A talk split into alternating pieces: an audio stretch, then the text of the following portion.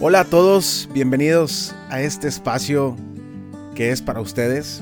Eh, después de mucho tiempo, la verdad es que me atreví a abrir este podcast, que sin duda alguna es un proyecto que tenía, ya les dije desde hace mucho tiempo, pero no me había atrevido a expresar todo eso que hay dentro de mí. Eh, me encanta escribir, me encanta alegrar el día a los demás, me encanta imaginar, pensar, crear. Eh, me fascina, me fascina todo lo que tiene que ver con el tema de la creatividad. Eh, y es por eso que he escrito tantas cosas que quiero no solamente que se queden en escrito, sino que quiero que ustedes lo escuchen a través de mi voz para todos ustedes y poder ayudar a alguien que se encuentra en casa, que se encuentra en medio del tráfico, en el trabajo, qué sé yo, pero con que pueda cambiar el estado de ánimo de una persona, para mí eso ya es suficiente. Espero que lo disfrutes, espero que te sientas alegre, que te sientas cómodo escuchando este podcast y vamos a tratar de evolucionar, de evolucionar, de, crear mejor contenido, pero por lo pronto van mis escritos y uno de estos escritos eh, es precisamente por lo que estamos pasando eh, al día de hoy, ¿no? Y que creo que también falta mucho para poder superarlo, pero sin duda juntos estoy seguro que lo vamos a lograr. Los dejo con esto que titulé Atreverse en tiempos difíciles.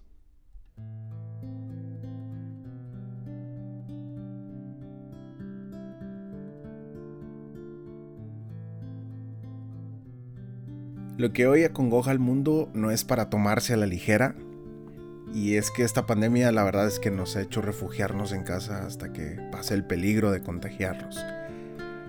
Hoy tuve la oportunidad estar en mi sala, tranquilo, a gusto.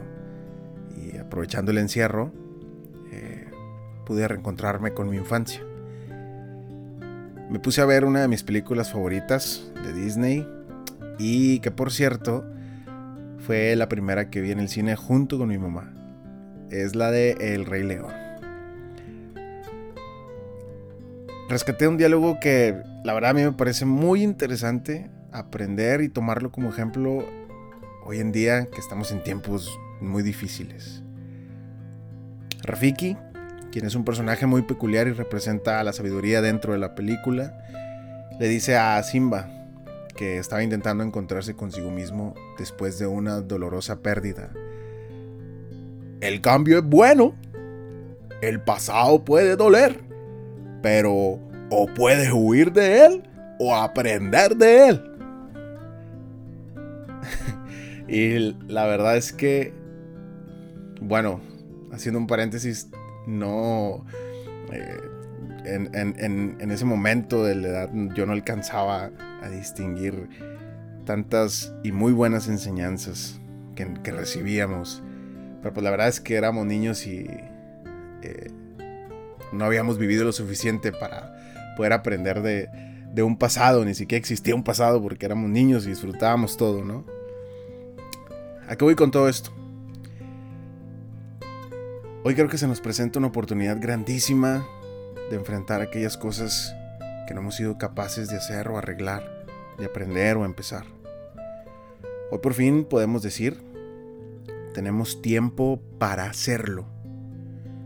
Ya lo dijo Rafiki, el cambio es bueno. Y mientras sucede lo inevitable, puedes hacer cambios en tu vida que te ayuden a encontrarte contigo mismo. O por qué no, desarrollar algo nuevo en ti. No sé, aprender a tocar guitarra, bailar una coreografía que siempre quisiste hacer, pasar tiempo con tu familia o entablar una conversación con ese ser querido que casi no cruza palabra contigo. Meditar, orar, contemplar, ponerte en forma, atreverte a hacer esos ejercicios que te daba pena realizar en el gimnasio realizar una receta pendiente, pasar tiempo con tus hijos, ordenar tu casa, tu ropa, tu cocina. ¿Por qué no también dedicarle horas a tu mascota? Guardar momentos a través de una fotografía, escribir, leer ese libro que dejaste pendiente. Hacer música, dibujar, imaginar, grabarte sin pena y comenzar tu canal de YouTube o por qué no también empezar a hablar frente al micrófono y crear tu podcast para compartir lo que tienes que decirle al mundo. El destino, o como quieras ponerle, nos está dando una oportunidad grandísima de poner la atención a las cosas más simples de la vida. Pero también esas cosas son las que más trascienden en tu línea del tiempo. No huyamos, no huyamos de esas cosas que, que nos dan miedo a hacer. Vamos a aprender del pasado y atrevernos a comenzar. Porque estoy seguro que cuando comencemos nos va a encantar realizar lo que tengamos que realizar. Y créeme que después de eso ya no vamos a parar. Cuídate y cuida de los demás. Te deseo toda la candela y sabrosura del mundo en tu vida. Tu amigo Cuba, el sandunguero.